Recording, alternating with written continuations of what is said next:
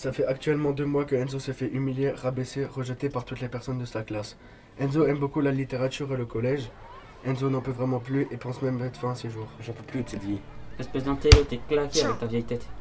Plus de 700 000 élèves sont victimes de harcèlement scolaire en France, soit près de 1 élève sur 10. En cas de harcèlement scolaire, contactez le 30-20. Si vous êtes victime de harcèlement, parlez-en directement aux surveillants, à la CPE ou au professeur.